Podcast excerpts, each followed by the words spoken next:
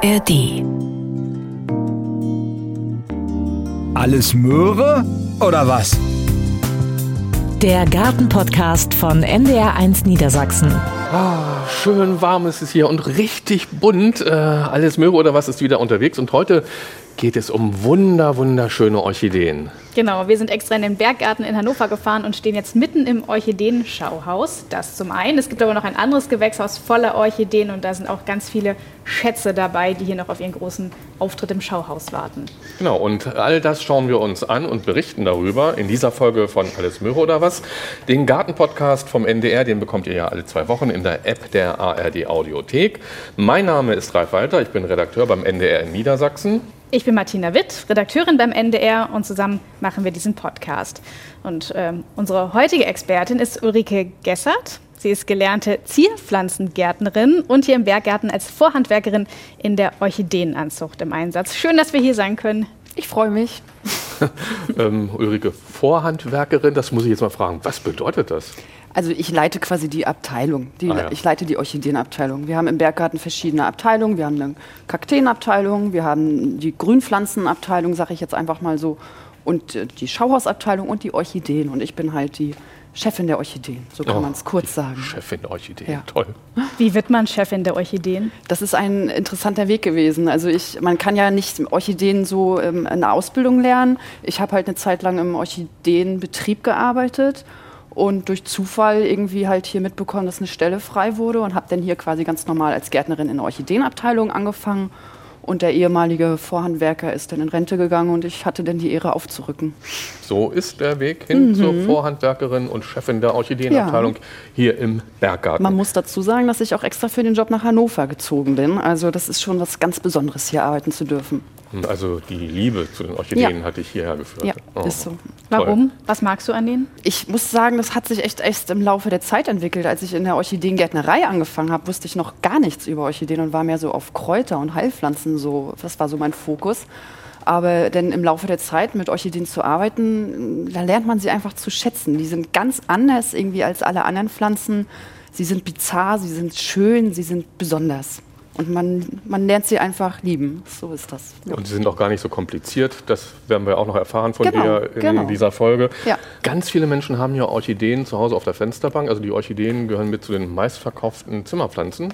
Hätte ich oft vorher nicht gedacht. Also da Doch schon. Viele was, Jahre ne? auf Platz 1. Viel, mhm. auch auf Platz 1 sogar. Ja, ja. neben Weihnachtsstern Halleluja. oder ja. was es so, so für Klassiker der rückt jetzt nach. Genau, ja. Und man kann ja auch Orchideen überall kaufen. In fast jedem Supermarkt gibt es die an Tankstellen und so weiter und so fort. So, und die Orchidee, die so am häufigsten bei den Menschen zu Hause steht, das ist die Phalaenopsis. Mhm. Warum gerade die? Das ist eine gute Frage. Also ich sag mal, der Orchideenhype hat tatsächlich eher so mit dem Frauenschuh angefangen. Aber im Laufe der Jahre hat sich die Phalaenopsis einfach bewährt, weil die in der Züchtung einfach immer besser anzupassen ist in, für die Bedingungen im Wohnzimmer. Außerdem ist sie sehr vielseitig, was Farben und Form betrifft. Und sie ist auch einfach noch mal ein bisschen umgänglicher als, sag ich jetzt mal, der Frauenschuh. Und die Blüten finde ich, sehen ja manchmal aus so, als stünden sie aus zerbrechlichem Porzellan. So. Du bist immer so ein bisschen theatralisch, ne? Ja, theatralisch? ist es nicht blumig eher? Wir sind doch hier mitten umgeben von Blumen. Wenn es unseren Hörerinnen und Hörern hilft, ein schönes Bild dieser Orchidee zu haben, dann gerne. Okay. Gut, was gibt es denn so neben der Phalaenopsis noch an interessanten Orchideen? Also inzwischen geht ja das Interesse tatsächlich auch ein bisschen ab von der Phalaenopsis. Die Leute interessieren sich auch für mehrere verschiedene Arten. Und der Frauenschuh, der ist auch ganz beliebt, den kann man auch zu Hause ganz gut halten. Und dann gibt es auch viele verschiedene Mehrgattungshybriden, heißt mhm. das. Das sind dann Kreuzungen aus verschiedenen, verschiedenen Gattungen, die quasi auch ein bisschen dem Wohnzimmer angepasst wurden. Es gibt aber auch noch die Wanda, die hat man auch schon mal im Baumarkt gesehen oder im, im Pflanzenhandel. Da kommen wir ja noch drauf. Ja, ne? Da genau. schauen wir uns auch noch ein paar an, vielleicht mhm. hier bei dir. Ich stelle mal eine Zwischenfrage. Du hast jetzt gesagt, die kann man dem Wohnzimmer anpassen. Ja. Was heißt das denn? Also es wird ja ganz viel gezüchtet, ne? wie bei unserem Gemüse und so weiter. Das sind ja jetzt alles keine Pflanzen mehr, die so die Natur geschaffen hat, sondern da hat der Mensch seine Hände mit im Spiel gehabt und die genetisch angepasst. Wir im Berggarten, wir beschränken uns oder wir haben unseren Fokus eigentlich auf Arten, so wie die aus der Natur kommen. Eine unserer Aufgaben ist es ja auch Arterhalt zum Beispiel zu machen.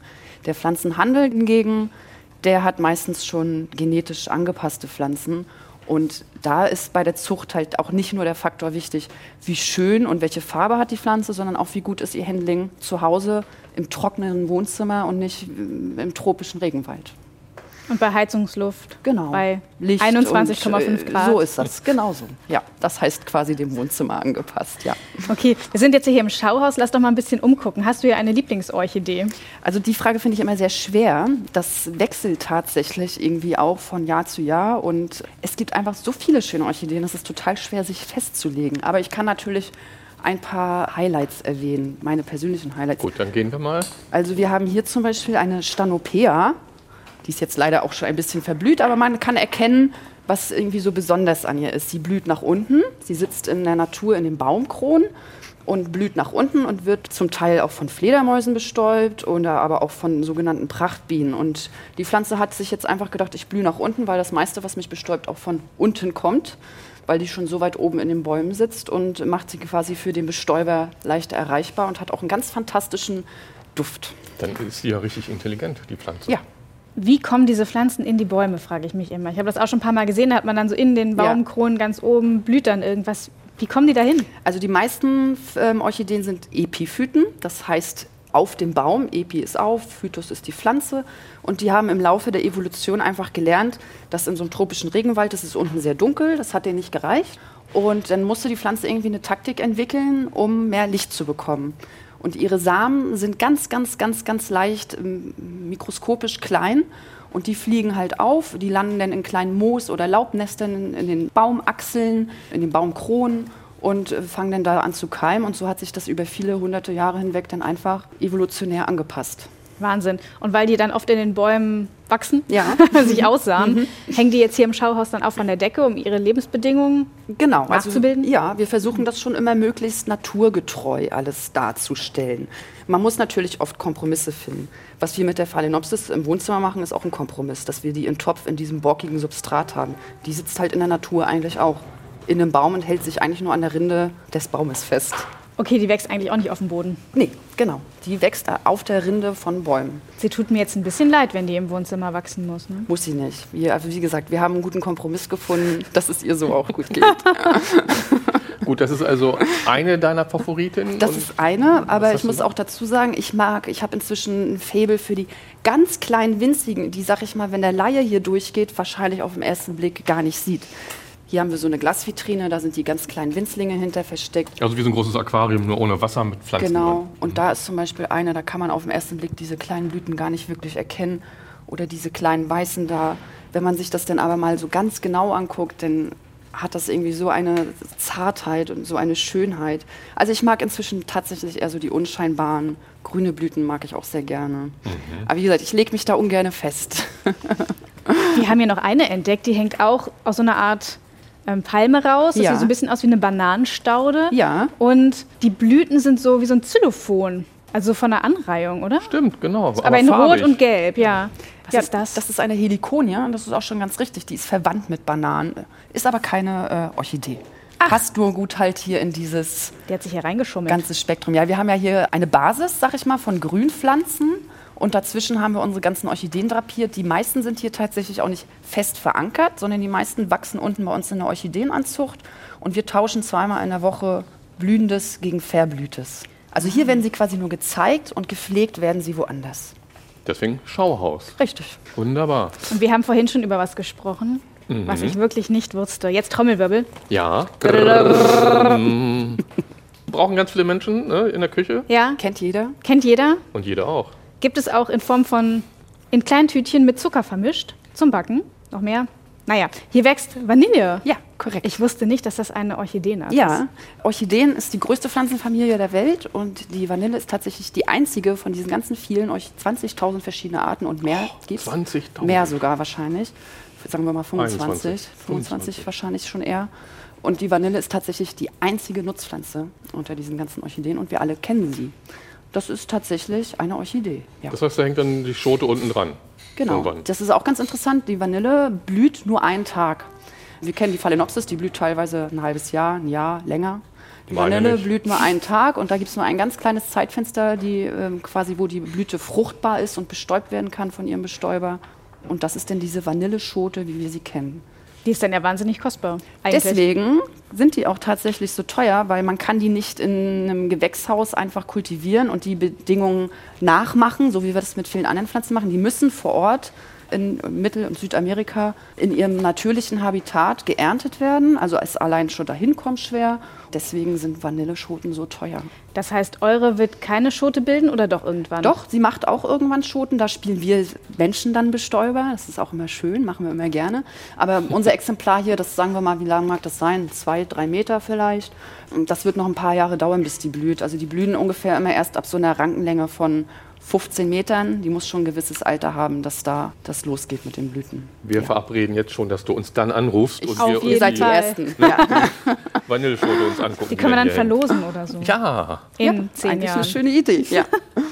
wir müssen aber doch noch mal auf die Phalaenopsis so ein bisschen zu sprechen kommen, glaube ich. Nicht? Also das ist ja die weit verbreitetste, haben wir gesagt. Da gibt es ja manchmal aber auch Probleme oder große Fragen, die sich darum ranken. Martina, hast du auch eine Phalaenopsis zu Hause? Nee, aber im Treppenhaus standen zwei. Die haben auch wirklich lange geblüht und haben sowohl die Blüten hängen lassen, als auch die Blätter zum Teil. Dann haben sich wieder aufgerappelt und jetzt sind sie blütenlos. Also die gehören nicht mir, ich beobachte sie immer nur. Haben sich für den Standort, glaube ich, echt ganz gut geschlagen. Wie kriegt man die wieder zum Blühen? Wenn der erste Schub weg ist und alles ist verblüht, ist runtergefallen, Jede Pflanze braucht auch mal eine Pause von der Blüte. Weil, den ne, Menschen auch. Wie die Menschen auch, genau. Wir haben auch unsere Blütezeit. Also man muss auch mal der Pflanze ein bisschen Zeit geben, aber man kann so über den Daumen gepeilt sagen, einmal im Jahr sollte sie schon blühen. Wenn sie jetzt, sagen wir mal, zwei, drei Jahre wirklich nicht geblüht hat, dann gibt es verschiedene Möglichkeiten, die man ausprobieren kann. Sei es zum einen umtopfen, sei es mal mit Dünger versuchen oder sogar irgendwie einen Standort ändern, dass sie es mal ein bisschen kühler oder wärmer hat. Und dann wird sie einem das eigentlich schon danken und man wird in relativ kurzer Zeit eigentlich auch einen Blütenansatz sehen müssen. Ja. Und diesen vertrockneten Trieb Mhm. schneide ich dann ab oder Also wenn er wirklich vertrocknet ist, eindeutig braun und trocken, dann kann man ihn so nah wie möglich an der Pflanze abschneiden. Wenn er allerdings noch grün ist, dann lässt man schon so zwei, drei Augen, sagt man immer, das sind so diese Knubbel, die an dem Blütenstiel sind, lässt man stehen und dann kann das sein, dass sie da nochmal eine Blüte austreibt, muss aber nicht. Also das ist so ein bisschen Glücksspiel. Aber solange dieser Stiel grün ist, ruhig dran lassen. Martina, du sagst, du hast die immer gut beobachtet in deinem Treppenhaus. Gegossen hast du Gegossen immer ich nie, nicht. Ich wollte da meinen Mitbewohnern im Haus äh, nicht ins Handwerk fuschen. Das ist auch richtig. Weil ich glaube, mit Gießen sind die so ein bisschen empfindlich. Ne? Ja. Wie macht ja. man es richtig? Wie gießt man? Man, Ja. man hört ja manchmal diesen Fingerhut voll Wasser da ab und zu mal ja. rein. Ich sage immer, das ist zu viel, um zu sterben und zu wenig, um zu leben.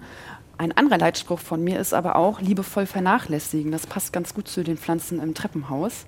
Liebevoll, Liebevoll vernachlässigen. vernachlässigen. Das könnte eine Taktik von mir sein. Das ist doch gut, oder? Also ähm, äh, ich finde, das sagt sehr viel, weil letztendlich verzeihen sie es einem eher, wenn man sie zu wenig gießt, als wenn man sie zu viel gießt. Und die meisten Leute verhätscheln ihre ähm, Orchideen und betüdeln sie zu viel, gießen sie zu viel. Und das ist tatsächlich oft das Problem. Die Grunddevise beim Gießen ist, einmal richtig nass machen und warten, bis es wieder abgetrocknet ist. Das heißt, man kann nicht sagen, ich gieße meine Pflanze jeden Freitag, sondern man muss schon so ein bisschen beobachten. Ich mach Sonntag. Sie darf, Darf sie darf keine Staunässe haben. Sie muss halt einmal richtig nass gemacht werden. Das kann man durch Gießen oder Tauchen machen. Also tauchen heißt In- in äh, einen Eimer, richtig reinstellen, richtig reinstellen. aber aufpassen, dass das ganze Substrat nicht rausfällt. genau, dass die richtig sich einmal vollsaugen kann. Und dann sollte sie aber wieder gut abtropfen, dass sie halt keine Staunässe hat. Ich hoffe, das war, hat jetzt ein bisschen geholfen. Ja, also wir machen Also das nicht jetzt so. mehr ne? sonntags Nicht mehr gießen, sonntags. sondern gucken. Gucken, ist die Pflanze noch nass? Brauche ich sie nicht gießen? Also ich sag mal, im Schnitt kann man ungefähr sagen, vielleicht ungefähr im Sommer zweimal die Woche, im Winter einmal die Woche. Und umtopfen? umtopfen so im Schnitt alle zwei bis drei Jahre. Und der beste Zeitpunkt ist dann eigentlich im Frühjahr, wenn halt mehr Licht kommt, dann kann sie mehr Wurzeln machen und ähm, nach der Blüte. Also wenn sie, also während die blüht, sollte man nicht verpflanzen oder man traut sich dann die Blüte abzuschneiden, weil das können halt die meisten nicht. Wir Gärtner können das schon. Ich kann das. Du Ähm, das? Nee. Aber die ganze Kraft geht dann halt sonst in die Blüte und nicht in die Wurzeln. Ja. Gut, und äh, bei der nächstgrößeren Topfgröße nicht gleich einen nehmen, der riesig ist, sondern immer nur ein bisschen mehr Das zu ist geben. auch ein ne? guter Einwand, genau. Wir kennen das von Tomaten oder von anderen Stauden, was auch immer. Viel hilft viel Platz. Das ist bei den Orchideen auch wieder komplett anders. Die Wurzeln sollten den Topf immer richtig ausfüllen. Die sollten die Ränder berühren. Man kann oft beim Verpflanzen den gleichen Topf nehmen. Wenn die Pflanze zum Beispiel zu viel gegossen wurde und die Wurzeln alle matschig sind, alles wegschneiden, dann sind sogar weniger Wurzeln dran als vorher. Dann kann man sogar einen kleineren Topf nehmen. Also man muss schon auch da immer gucken, weniger ist mehr. Die Orchideen brauchen es eng. Warum? Was, was, warum müssen die das fühlen? Das ist eine sehr gute Frage. Das ist schwierig, aber meine Theorie ist einfach, die sitzen ja in der Natur in den Bäumen. Da haben sie, leben sie von Luftfeuchtigkeit und mal vielleicht ein Regentropfen, der auf sie raufplatscht. Das heißt, sie müssen halt auch schnell wieder abtrocknen können und durchlüften können. Wenn der Topf halt so groß ist, je größer der Topf ist, je mehr Substrat ist drin, umso länger dauert es, bis es wieder abtrocknen kann. Das wird so Okay. der Hauptgrund sein. Die mögen es eng, es ist einfach so. Sind Orchideen im Jahreszeiten fühlig? Also machen die jetzt im Winter irgendwas oder stört die die Heizungsluft? Die sind jahreszeitenfühlig. Also sie merken definitiv die kürzeren Tage. Jede Pflanze braucht Licht zum Wachsen. Es gibt auch Orchideen, die wie unsere Tulpen sich komplett einziehen und dann gar nicht mehr gegossen werden und man auch gar nichts mehr sieht. Und da wir ja auch, wenn wir sie im Wohnzimmer, sage ich jetzt mal, halten und heizen, das merken sie schon alles, dass dann auch trocknere Luft da ist. Also man muss das schon auch unseren Jahreszeiten anpassen. Wir haben sie quasi hierher geholt, also müssen wir ihnen dann auch jahreszeitlich bedingt äh, die besten Möglichkeiten ihnen schaffen. Ja, mach mal bei dir im Wohnzimmer So tropischen Sprenkler an, ne? Regenwald. Ne? Das wird schon lustig. Gartensprenger, hm, Raumbefeuchter wäre vielleicht Wäsche trocknen. Es gibt, ja, es gibt ein paar Möglichkeiten. Also man kann natürlich einiges im Bad kultivieren, was es ein bisschen feuchter braucht. Es gibt so eine aber nur bei Tageslichtbad wahrscheinlich. Ja, stimmt wohl. Es gibt Luftbefeuchter, es gibt, äh, man kann einfach Schalen auf die Heizung stellen. Ich mache es tatsächlich bei mir zu Hause so, ich gieße meine Pflanzen sehr selten, ich sprühe sie meistens an. Also ich sprühe sie meistens oberflächlich an, dass die Wurzeln, die oben so ein bisschen rausgucken, immer so ein bisschen befeuchtet sind, der Topf aber nicht nass ist. Und so schafft man den auch immer im Kleinklima. Und liebevoll vernachlässigen, nicht vergessen. Ja, ne? Also, korrekt. wir haben jetzt, glaube ich, ganz viel über die Phalaenopsis gesprochen. Wollen wir uns noch ein paar andere angucken? Ja. Es gibt ja zum Beispiel, das hast du ja vorhin schon erwähnt, jetzt kommen auch Besucher dazu. Also wenn im Hintergrund noch ein paar Stimmen zu hören sind oder andere Geräusche, das sind dann Besucher hier im Orchideen-Schauhaus. Das hat natürlich geöffnet und wir sind während der normalen Öffnungszeit hier. Du hast ja vorhin schon die Wanderorchideen angesprochen. Hast du denn eine hier? Ich habe leider gerade Wandern die? Wanda. Schenkelklopfer. Oder habe ich gar nicht geschaltet gerade. Wander, ja, Ähm, also ich habe gerade keine blühende hier. egal. Unten in der Anzucht kann ich euch gleich noch mal welche Dann- zeigen. Die genau. sind halt aber grün. Die kriegt man halt auch im Handel. Die kriegt man tatsächlich meistens wurzelnackt. Also ohne Substrat. Ohne dran. Substrat, ohne Topf. Kann man zu Hause super gut in so einer großen Glasvase halten. Da sind einfach die Wurzeln nackig in dieser Glasvase. Man hat vielleicht unten ein bisschen Wasser drin stehen oder besprüht sie halt auch Brauchen täglich. keine Erde? Keine Erde. Wie lange halten die dann? Ihr merkt, ich habe ein gewisses Interesse an Orchideen. Ja. Das ist Ja, schön. Ich, äh, Also ich habe bisher keine, aber näher. ja. Orchideen werden sehr, sehr alt. Auch nur im Wasser in der Vase. Korrekt. Die leben von der Luftfeuchtigkeit. Und muss ich dann das Wasser wechseln? Also wie gesagt, es sollte kein Wasser drinstehen. Die Dies wird Wurzel- eine die- kleine Privatstadt. Die Wurzeln sollten keinen keinen Kontakt haben mit dem Wasser, was unten drin steht. Das heißt, entweder füllen wir sie auf, schütten es wieder ab, denn die, die, es Wurzeln, die Wurzeln sind so ganz dick und haben Schwammgewebe. Die saugen sich voll und davon können sie dann eine Zeit lang zehren. Lieber Weihnachtsmann. Aha, warum guckst du mich jetzt an?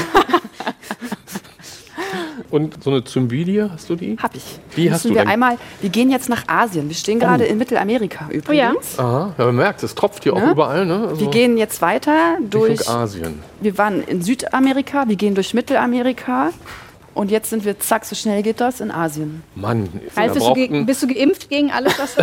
ja, du, da gibt's, äh, manche brauchen 80 Tage um die Welt. Ne? Und wir sind hier in zwei das Minuten. in zwei Minuten.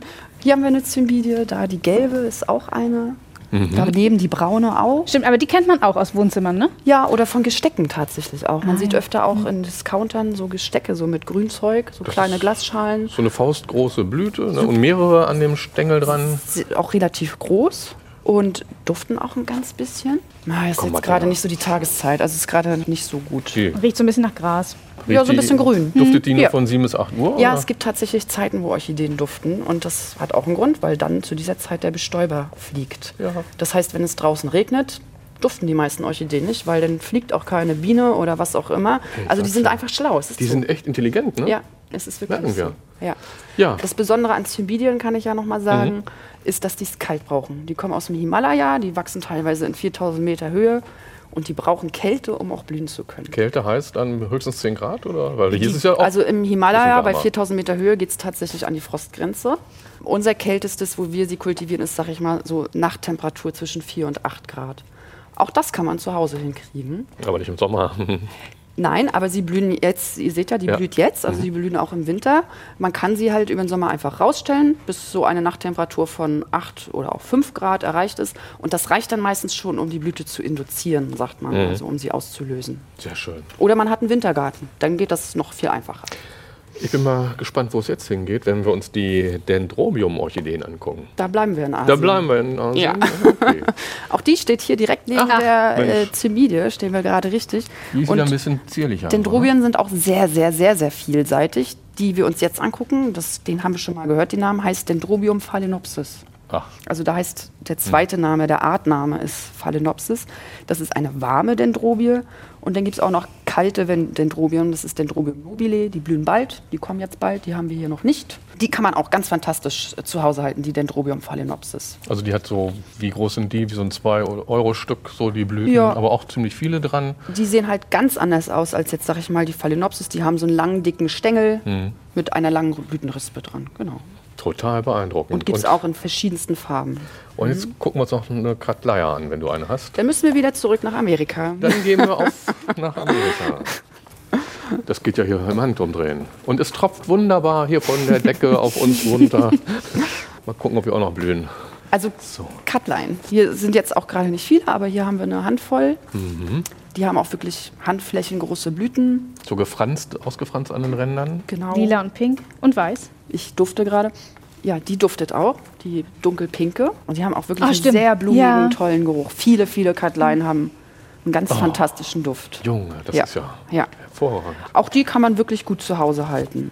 Also die kommen so aus dem subtropischen Bereich, äh, wo es quasi nur zwei Jahreszeiten gibt. Die Katleier brauchen das im, im Sommer hell und feucht und im Winter schattiger und trockener. Und wie viele Orchideen habt ihr überhaupt hier in diesem Schauhaus? Weißt du, hast du die gezählt? Also ja, wir haben so eine Faustzahl, das Band, also ne, das ist natürlich nur so eine Schätzung.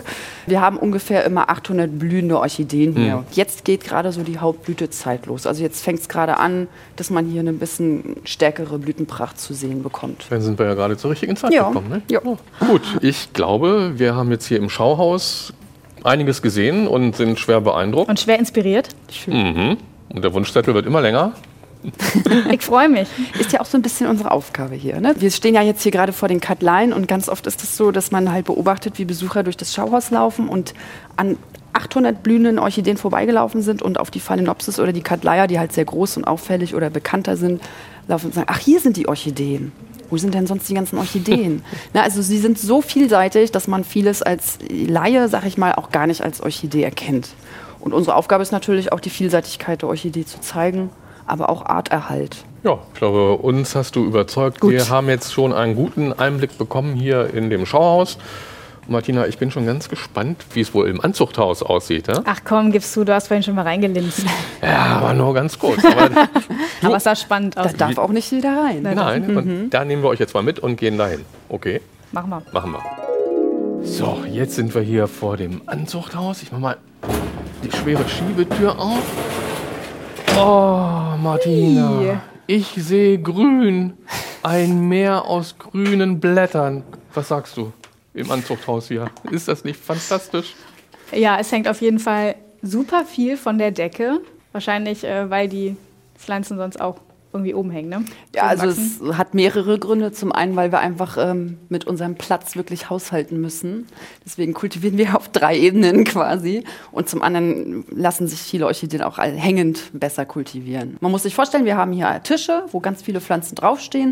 An den Tischen hängen Sachen und über den Tischen hängen an Drähten und Stangen auch noch mal ganz viele Sachen. Deswegen wir kultivieren so auf drei Ebenen. Und wir müssen halt wirklich jeden Zentimeter, den wir hier an Fläche, Gewächshausfläche haben, nutzen. Und ich habe sofort wieder den Impuls zu sagen, oh, ich will das auch für zu Hause. Ist aber blöd, weil dann tropft es alles voll. Ja, das ist Ja. immer sehr, sehr schön und sehr muckelig, aber zu Hause kann man das so leider nicht umsetzen. Es sei denn, man hat ein kleines Gewächshaus oder halt den schönen Wintergarten. Ja, das heißt doch mal ein Gewächshaus. Ja, kriege ich auch bestimmt noch irgendwo unter. Bestimmt. Und was mir aufgefallen ist, da muss ich auch mal gleich fragen, hier an der Wand ähm, ist so ein Gitter und da habt ihr Baumrinde. Ja, das ist tatsächlich dran. Kork. Kork. Okay, Korkeiche. Kork, Korkeiche. Ähm, dann ist so ein bisschen Moos und dann mit Draht oder so Ja. Plastikfahren. Angelsehne man nehmen wir immer. Ah, Angelsehen. Habt ihr da auch so kleine Pflanzen irgendwie dran gebunden? Ja, also das ist so quasi unsere Art, wie wir dann imitieren, wie sie in der Natur an Bäumen wachsen. Also wir, ja, wir zwingen die Pflanzen natürlich schon immer ein bisschen, aber wir versuchen ihnen immer möglichst naturgetreue Bedingungen zu schaffen. Und wir haben so festgestellt auf Kork, das funktioniert super gut. Das Moos, was ihr da dran seht, das wächst hier größtenteils von alleine äh, durch diese hohe Luftfeuchtigkeit hier im Haus. Manchmal packen wir auch Moos extra dazu, je nach den Bedingungen, die die einzelnen Pflanzen haben. Ja. Das sieht auch so aus, als möchte man sich das irgendwie an die Wohnzimmerwand hängen. Das so ist als sehr Dekostück. dekorativ. Ja, Mensch, Martina. Aber die sind ja auch gerade in, diese hängenden Gärten. Genau, das ja, ja. Das stimmt. Das würde gut, sehr gut dazu Guck mal, passen. uns tropft noch nicht mal. Ja, aber Ulrike hat schon gesagt, da muss man das irgendwie besprühen und dann. Es ist schwierig. Die. Tapete, die Tapete der Teppich, das Laminat, das würde Ja. alles ein wenig leiden. Nur ja. wenn es gut behandelt ist. ja, also eine, eine Vitrine wäre halt schon sinnvoll dafür. Aber wirklich schön. Ja, aber ich wollte nur noch ganz kurz fragen, ich würde nie auf die Idee kommen, Mal auf die anzufassen. darf man die anfassen? Ja, ihr, ihr dürft das. Ulrike? Ihr Ja. dürft das. Ja. Auf dem Baum, da fasst ihr auch keiner an. Doch, ich schon. Doch, da, da läuft ja auch mal ein Äffchen drüber. Oder Also ein jetzt reicht's Vogel. auch. Reif. Nein, was ich eigentlich sagen wollte, da würde ich nie auf die Idee kommen, dass das eine Orchidee ist. Also das sind ja Millimeter kleine Blättchen. Oder kann ich euch noch viel tollere Sachen zeigen? Echt? Ja, guck Okay. mal. Guckt mal hier. Dann gucken wir mal. Also hier haben wir eine Barbosella. Ihr seht diesen großen Stamm, da wachsen sogar schon ein paar Baumpilze dran. Sieht aus wie mit Moos bewachsen, oder? Ja. Also ganz kleine, winzige Blättchen. Blüht leider gerade nicht, aber die Blüten sind genauso klein und winzig. Aber ich finde allein dieses Bild schon so toll. Man denkt halt nie, dass das eine Orchidee ist. Wie groß mag das Blatt sein? Einmal zwei Millimeter höchstens. Ja, es sieht aus wie einfach ein moosbewachsener Stamm. Bisschen Kresse. Ja. gut, Ja, Kresse sieht ja. anders aus, aber so, wenn man so sich so Kresse in der Küche zieht, Also man würde halt nie im Leben denken, dass das eine Orchidee ist auf den ersten Blick. ganz flauschig sieht's aus. Ja, Da darf ich streicheln? Ja, muss man auch, Oh. oder? Man muss sie anfassen. Oh, ja. guck mal. Also ich habe tatsächlich auch immer. Fällt gleich was ab. Ich habe hab auch immer das Bedürfnis, sowas anzufassen. Also, Und oder hier daneben habe ich jetzt auch schon mal ein Exemplar gehangen. Hier haben wir eine Orchidee, das ist ein Dendrophyllax. Nicht viele Orchideen haben deutsche Namen, aber für die gibt es einen deutschen Namen, Geisterorchidee Ja, genannt. ich verstehe warum. Ähm, die Blüte ist tatsächlich auch wie ein kleines Geistlein, also es ist wie so ein kleines weißes laufendes Männchen, so ein bisschen. Und wie ihr seht, die hat gar kein Blatt. Die Nee, besteht nur nur aus Wurzel. diesen gräulichen Wurzeln. Die Wurzel sieht so ein bisschen auch aus wie bei der Phalaenopsis. Und ihr seht ja auch, wie fest sich die Wurzeln auf diesen Kork hier, könnt ihr auch anfassen. Oh ja, Diese kann man kaum, kriegt man kaum Knalle, ab. Hier zum Beispiel. Richtig fest. stimmt. Wirklich Ja. super fest. Ne? Diese Wurzeln sind zum einen da, um Luftfeuchtigkeit mit diesem Schwammgewebe aufzusaugen und zum anderen auch, um Halt an ihrem Wirt, sag ich jetzt mal, zu finden. An ihrem Aber wenn man sowas zu Hause hat, dann denkt man doch, ja, kann weg. Ne? ist tot. Ja. ist nichts. Nein, aber die ist in ihrer vollen Pracht gerade. Also sie ist wirklich sehr vital und die soll so aussehen. Toll. Auch noch ein ganz anderes äh, Exemplar, die halt auch schon wieder viel Grün hat, viel Blattgrün, aber auch nach unten blüht. Die Dracula. Also die Orchidee heißt tatsächlich Dracula. Und wenn ihr da jetzt unten so reinguckt, kann man fast ein kleines Affengesicht erkennen. Tatsächlich. Und hier unten dann diese Reißzähne so. ne? Ja. Ein bisschen so, die Fäden, die drunter hängen von der Also sie Blüte. wird tatsächlich auch, also es gibt auch da ganz viele verschiedene Arten und viele sehen wirklich aus wie kleine Affengesichter. Ganz was Tolles. Die kommt aus Kolumbien. Die hat man euch dann hierher geschickt? Oder? Also die kommen tatsächlich aus dem Nebelwald Südamerika. Die wachsen auch in höheren Lagen, diese typischen Nebelwälder, wo immer die Feuchtigkeit so in kühlen, höheren Lagen ist. Also die wächst hier bei uns auch im kalten Gewächshaus und braucht es auch ein bisschen feuchter. Und tatsächlich bestellen wir manchmal auch aus südamerikanischen Gärtnereien. Wir tauschen aber auch viel mit anderen botanischen Gärten. Also unsere Sammlung hat sich ja jetzt hier über Jahre, Jahrzehnte, Jahrhunderte quasi aufgebaut. Und das müssen wir mal sagen. Das ist eine der größten und interessantesten Sammlungen überhaupt. Korrekt. Weltweit also, oder Es ist, wir sagen immer, eine der größten Sammlungen weltweit. Mhm. Es ist sogar schon zur Sprache gekommen, dass das vielleicht zum Weltkulturerbe irgendwann mal angemeldet wird. Das wird noch ein langer Weg, aber man sieht diese kleinen versteckten Gewächshäuser hier und denkt nicht, dass hier wirklich eine der größten Sammlungen der Welt ist. Wir haben, jetzt muss ich kurz überlegen, um die 300 verschiedene Gattungen und 3000 verschiedene Arten. Und wir haben auch noch ungefähr 1000 Sorten. Sorten spricht der Gärtner von diesen gezüchteten Pflanzen. Genau. Und die musst du alle hegen und pflegen und gießen. Jeden Tag. Ulrike. Aber mache ich gerne. Jobs. Würde ich auch sagen. Ja, dann zeig uns noch ein paar andere Raritäten hier. Also wir werden ja oder sind ja fast erschlagen von dem, was man hier so Gehen sehen kann. rein. Wir gehen noch mal rein. Den Frauenschuh kann ich euch zum Beispiel Dann müssen wir auf die andere Seite. Genau, dann müssen wir hier einmal auf die andere Seite. Den haben wir nämlich gleich hier vorne. Ist ja auch immer schön, wenn man das Ganze blühend sieht. Also hier haben wir zum Beispiel einen wunderschönen Frauenschuh. Auch da. Warum heißt die denn Frauenschuh? Ach so, ja, das ist auch eine sehr gute Frage. Also Orchideen haben eigentlich immer den gleichen Blütenaufbau. Jetzt fragt ihr euch, wieso, die sehen doch alle komplett anders aus. Aber letztendlich haben sie immer sechs Blütenblätter und es ist halt bei jeder Pflanze immer so ein bisschen anders verwachsen.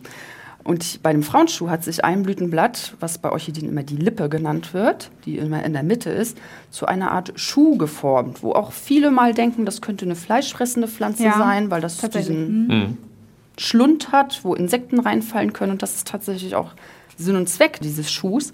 Die hat, äh, fängt Insekten damit auf, lässt sie aber wieder raus. Das ist ja freundlich. Ja. Orchideen sind Täuscherblumen. Die täuschen immer vor, etwas zu haben für die Insekten, aber haben sie nicht. Sie sind kleine Schlawiner. Ähm, auf jeden Fall fällt jetzt das Insekt in diesen Schuh und da gibt es nur einen Weg raus. Und wenn sie sich da durch diese Öffnung quetscht, dann ist die Blüte bestäubt. Das ist der einzige Sinn und Zweck. Cleveres Ding, ne? ja. Also, Ja, also wie gesagt, die denken wirklich mit. Wir haben hier auch verschiedenste Frauenschuhe. Hier, der sieht auch ganz, ganz toll aus. Schon fast so ein bisschen böse. So gemasert, so ein bisschen Ne? wie, so, wie man sich so ein Gehirn. Ja, das Gehirn hat wirklich was würde, ne? Gehirniges. Hier sind so kleine schwarze Flecken drauf. Da gibt es die Theorie, dass das äh, Blattläuse Ja. imitieren soll. Und die wiederum locken andere Insekten an, die die Blattläuse parasitieren wollen. Also die täuscht über drei Ecken quasi an und dann fällt dieses, dieses Insekt, was eigentlich die vermeintliche Blattlaus Da da drauf.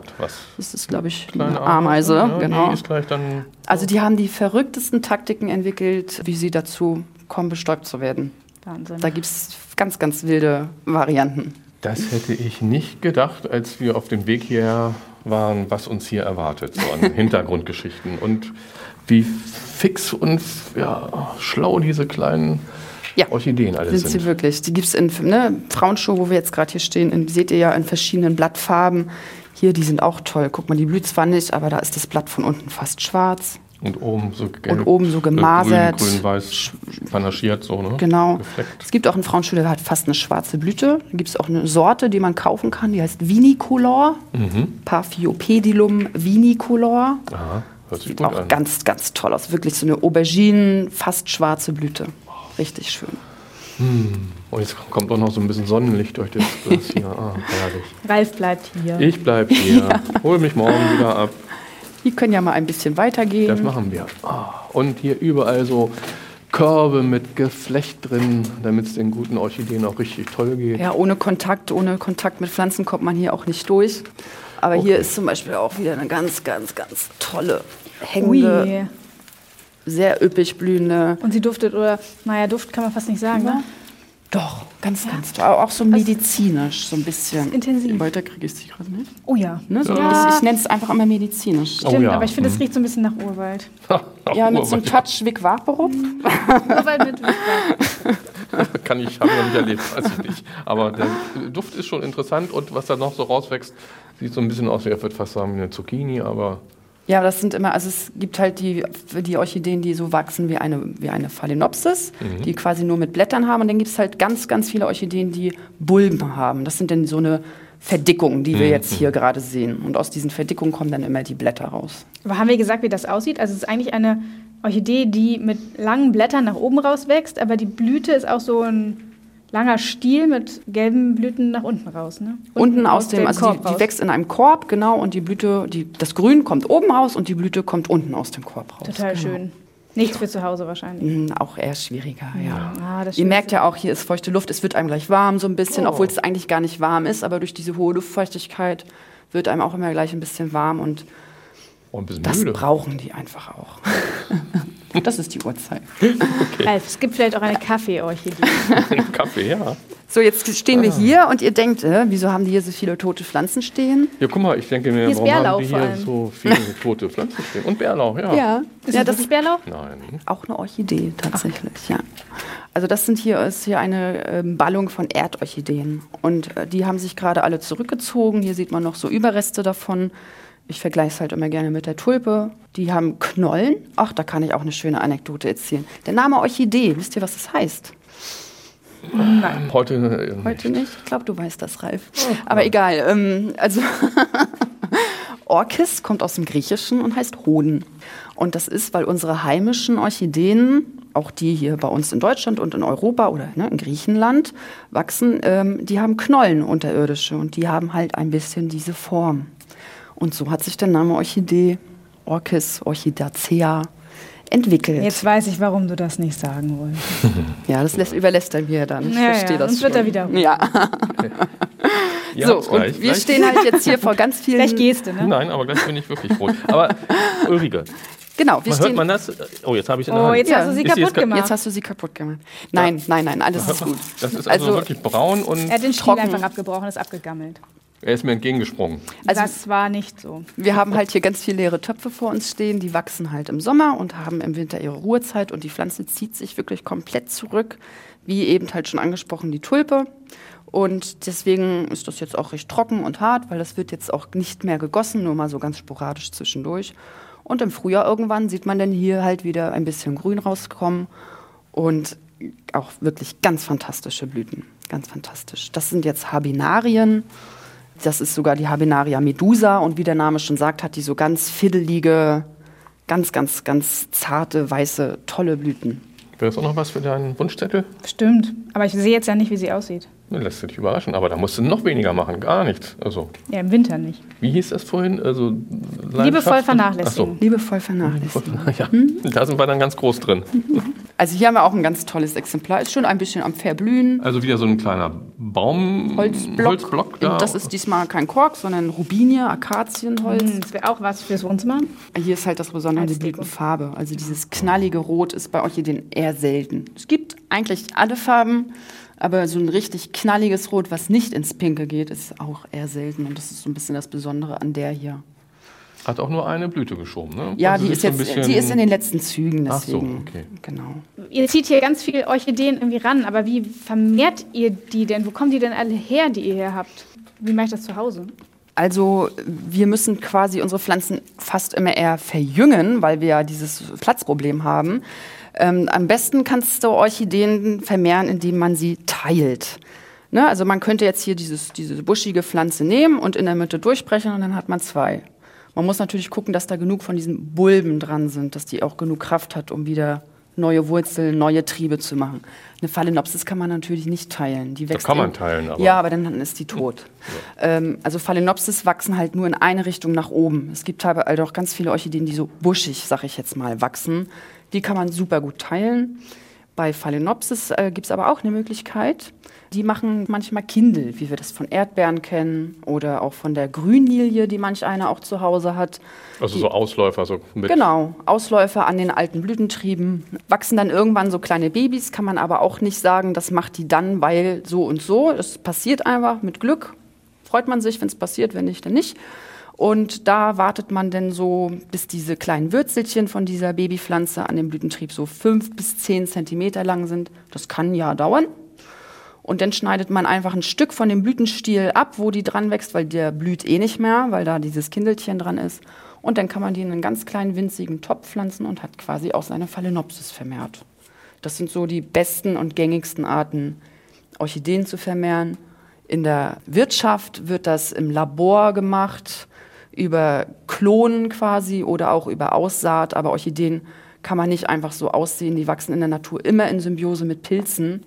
Und das muss quasi im Labor simuliert werden. Also man kann jetzt hier nicht einfach die Samen hinstreuen und dann wächst das. Das funktioniert nicht. Was man auch schon mal gesehen hat im Gartencenter, im Fachhandel, ist die Juwelenorchidee. Hast du das schon mal gehört? Nee, aber hört sich interessant an. Ne? Die hat so ganz dunkle Blätter mit einer ganz tollen Maserung, Marmorierung. Also da ist das Blatt an sich schon sehr, sehr dekorativ und hat kleine zarte weiße Blüten, deswegen Juwelen.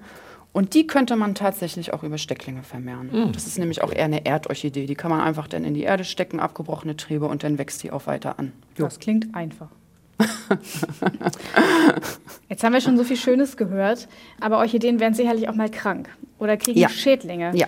Ähm, sind da dann Läuse dran verschiedenster Art oder Ja. was passiert mit denen? Also der beliebteste Schädling, in Anführungsstrichen, ist die Woll- und Schmierlaus. Hat wahrscheinlich auch schon jeder an seiner Orchidee gesehen. Das sind so kleine, weiße, flauschige Läuse, ganz bisschen wie eine flauschige Kellerassel, eine winzige, sag ich mal. Du Das schreibst ist, das so schön. das ist auch nicht so einfach, die wegzukriegen. Man muss tatsächlich immer so ein bisschen abwägen, wie doll ist sie befallen. Wenn sie nur wenig befallen ist, ist das Beste, sie manuell wegzumachen, also einfach abwischen mit ein bisschen Spüliwasser oder einfach auch ein bisschen Alkohol zum Desinfizieren. Aber meistens versteckt sich halt immer irgendwo noch eine, die man nicht sieht.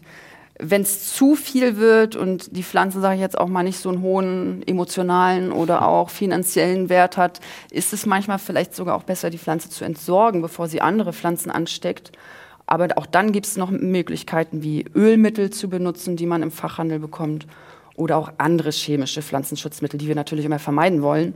Aber äh, das wäre dann so die letzte Instanz. Ulrike, und wenn meine Orchidee ja so lange und schmale Blätter macht, so etwas außergewöhnlich, woran kann das liegen? Also lange, schmale Blätter ist dann, kann man jetzt so nicht sagen, weil die ja ganz viele verschiedene Wachstumsformen haben. Ich glaube, du willst jetzt darauf hinaus, wenn die vielleicht vergeilen Pflanzen. Das machen aber eher andere Pflanzen als Orchideen. Dann werden die eher so lang und dünn. Bei Orchideen kann man ähm, sehen, wenn die Lichtmangel haben, das passiert nämlich, wenn Pflanzen vergeilen, eher, dass die so hell werden, hell und gelblich. Und genau, denn wenn sie das tun, sollte man gucken, dass man die ein bisschen heller stellt, näher ans Fenster ran. Ein Meter macht das schon ganz viel aus, ans Fenster ran. Aber im Sommer nicht auf die hellste Fensterbank, Nein, dass die genau. Sonne richtig knall drauf Genau, geht. also im Sommer sollte man Südfenster auf jeden Fall vermeiden, dann kommt es nämlich zu Verbrennung. Dann kriegen die so braune Flecken und Hm. Nekrosen, also die kriegen richtig trockene Stellen und Verbrennung. Und auch da sollte man dann gucken, dass man den Standort wechselt. Im Winter allerdings kann man sie auch ans Südfenster stellen. Da freuen sie sich dann über das extra Licht quasi. Aber da muss man halt ne, ein bisschen bewegen. Hm. Genau. Und äh, wenn ich jetzt denen noch mehr Gutes tun will, also ich will sie richtig nach vorne bringen und ein bisschen düngen, Ja. gibt es ja Düngestäbchen oder Ja. ich kann auch einen Flüssigdünger nehmen. Auch jetzt im Winter düngen oder erst wieder im Nö, Frühjahr? das ist so ein bisschen wie mit den Winterreifen. Ostern bis Oktober düngen und im Winter nicht. Das Kann man sich gut merken Ja, so. stimmt. Ich persönlich bin jetzt nicht so der Fan von diesen Düngestäbchen, weil man hat das einfach nicht so gut unter Kontrolle. Also äh, für Orchideen eignet sich wirklich am besten der Flüssigdünger. Muss tatsächlich auch gar nicht unbedingt der Orchideendünger sein, der meistens gerne ein bisschen mehr kostet. Sie können ganz normalen Zimmerpflanzendünger, Grünpflanzendünger nehmen, den einfach nur halb so stark dosieren, wie es hinten drauf steht und dann fühlt sich die Orchidee auch wohl. Gibt es Fehler, die Orchideen-Liebhaberinnen und Haber und BesitzerInnen gerne machen? Ja, das ist halt das zu Gießen, viel ne? Gießen, Ja. definitiv. Und das zu groß umtopfen. Das sind so die Hauptfehler. Das fällt mir sofort ein. Oder halt das Schnapsglas, Hm. was dann wiederum zu wenig ist. Das sind so die größten Fehler, die Orchideenliebhaber machen. Ja. Jetzt haben wir ja schon so viele tolle Dinge über Orchideen erfahren und ich kann mir gut vorstellen, dass auch ganz viele Menschen, die uns jetzt gehört haben, sich sagen, ah, ich brauche eine Orchidee und will mir eine kaufen. Worauf sollte ich denn, bleiben wir mal ruhig erstmal bei der Phalaenopsis wieder, äh, worauf sollte ich achten, wenn ich mir eine kaufe? Wie sollte die beschaffen sein, damit ich auch lange Freude dran habe? Also sie sollte knackige grüne Blätter haben, die nicht so weich und matschig, sag ich mal, sind. Das Schöne ist bei Phalaenopsis, die kriegt man ja meistens in einem durchsichtigen Topf, also kann man auch gut sehen, wie der Zustand der Wurzeln ist. Die Wurzeln sollten grünlich, gräulich sein. Möglichst viele Wurzeln sollten in dem Topf zu sehen. Wenn auch Wurzeln oben aus dem Topf rauskommen, ist es ein gutes Zeichen. Viele denken immer, Übrigens auch ein Fehler, dass das äh, Luftwurzeln sind. Das sind Wurzeln wie alle anderen auch, die im Topf und die oben rausgucken. Das sind die gleichen. Das spricht eigentlich eher für ein gutes Pflanzenwachstum. Schöne grüne Farbe und ordentlich viel Wurzeln. Das ist so das Erste, worauf man guckt. Genau. Ja, bei der Orchidee, auf alle Fälle. So, Mhm. ich glaube, wir müssen zum Ende kommen. Ich könnte hier noch Stunden bleiben, Ihr aber könnt auch noch ein bisschen erzählen. Ich glaube auch. Das ist alles sehr interessant. Das war's mit unserer Orchideenfolge von Alles Möhre oder was. Wir hoffen, wir haben euch auch ein bisschen inspiriert. Also mich hat das Orchideenfieber tatsächlich gepackt und ich werde doch mal gucken, ob ich nicht doch die ein oder andere Orchidee bei mir unterkriege. Ich muss gestehen, ich fand Orchideen vorher, bevor wir hergekommen sind, echt so ein bisschen spießig. Und als Ralf gesagt hat, komm, wir machen was zu Orchideen, ich so, ja, Die Oma-Pflanze. die Oma-Pflanze bei uns im Treppenhaus. Ja. ja. Ihr habt mich komplett überzeugt. Das ist toll. Ich möchte eine Orchidee haben. So, Das finden wir gut. was gibt es für ein besseres Schlusswort für Ja. diese Folge? Aber Ja. ihr sollt nicht nur Orchideen kaufen, ihr sollt natürlich auch kräftig Podcasts hören. Alles Möhre oder was gibt es alle zwei Wochen in der App der ARD Audiothek. Und da gibt es natürlich auch noch ganz, ganz viele andere schöne, gute Podcasts. Nicht wahr, Ralf? Ja, unter anderem gibt es da einen sehr interessanten Podcast von unseren Kolleginnen und Kollegen des Saarländischen Rundfunks. Der heißt Kultoffelsalat. Also nicht Kartoffelsalat, sondern tatsächlich Kultoffelsalat. Und da steckt natürlich das Wort Kultur schon am Anfang mit drin. Und in jeder Folge machen sich die Hosts auch auf die Suche nach einem besonderen Kulturphänomen. Sie fragen dann, was steckt eigentlich hinter diesem Phänomen und was bedeutet es genau? Und in einer Folge, da geht es um das Urban Gardening, also das Gärtnern in der Stadt. Und die Frage da lautet, ist es auf einmal Trend oder was steckt genau hinter dem Hype, dass plötzlich jeder ein Hochbeet im Garten oder auf dem Balkon haben muss? Liegt einem die Natur tatsächlich am Herzen oder geht man bei dem Thema einfach nur mit, weil es eben absolut angesagt ist? Interessante Antworten auf diese und viele andere Fragen gibt es also im Podcast Kultoffelsalat und zwar in der Folge Urban Gardening. Und auch diesen Podcast, den gibt es natürlich in der ARD Audiothek. Und jetzt schon mal einen kleinen Spoiler auf die nächste Folge von Alles Möhre oder was. Da sind wir nämlich beim NABU, beim Naturschutzbund Deutschland, und es geht ums Füttern von Gartenvögeln. Was brauchen die überhaupt? Welches Futter können wir vielleicht sogar selber herstellen? Und wenn ihr auch Gartenfragen habt, dann nichts wie her damit. Entweder per Mail an garten.ndr.de oder ganz einfach per Sprachnachricht über die Niedersachsen-App. Und Fotos von dem, was wir hier alles machen, auch von den Orchideen oder was bei uns gewachsen ist, findet ihr in unserem Gartenblog auf ndr.de-ndr1 Niedersachsen. Und wenn ihr uns abonniert, na klar, dann verpasst ihr keine Folge. Und wir wissen, dass es euch gefällt, was wir so machen. Und jetzt ja, sind wir tatsächlich am Ende und bedanken uns ganz, ganz herzlich bei unserer Orchideenexpertin Ulrike Gessert aus dem Berggarten in Hannover. Ulrike, tausend Dank. Sehr, sehr gerne. Danke dir. So, Ralf, wir Ja. sagen Tschüss. Genau, wir sagen Tschüss für heute und viel Spaß mit den eigenen Orchideen. Ralf Alter vom NDR. Und Martina Witt vom NDR. Wir verabschieden uns und Ralf, darf ich mal? Ja, dann mal los, Martina. Und jetzt wünschen wir euch wie immer ganz viel Spaß und Erfolg im Garten oder beim Gärtnern auf dem Balkon oder vielleicht im Wintergarten oder auf der Fensterbank. Und schaltet gerne wieder ein, wenn es heißt. Alles Möhre oder was?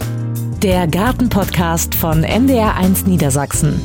Zu hören in der ARD Audiothek, in der NDR Niedersachsen App und überall da, wo es Podcasts gibt.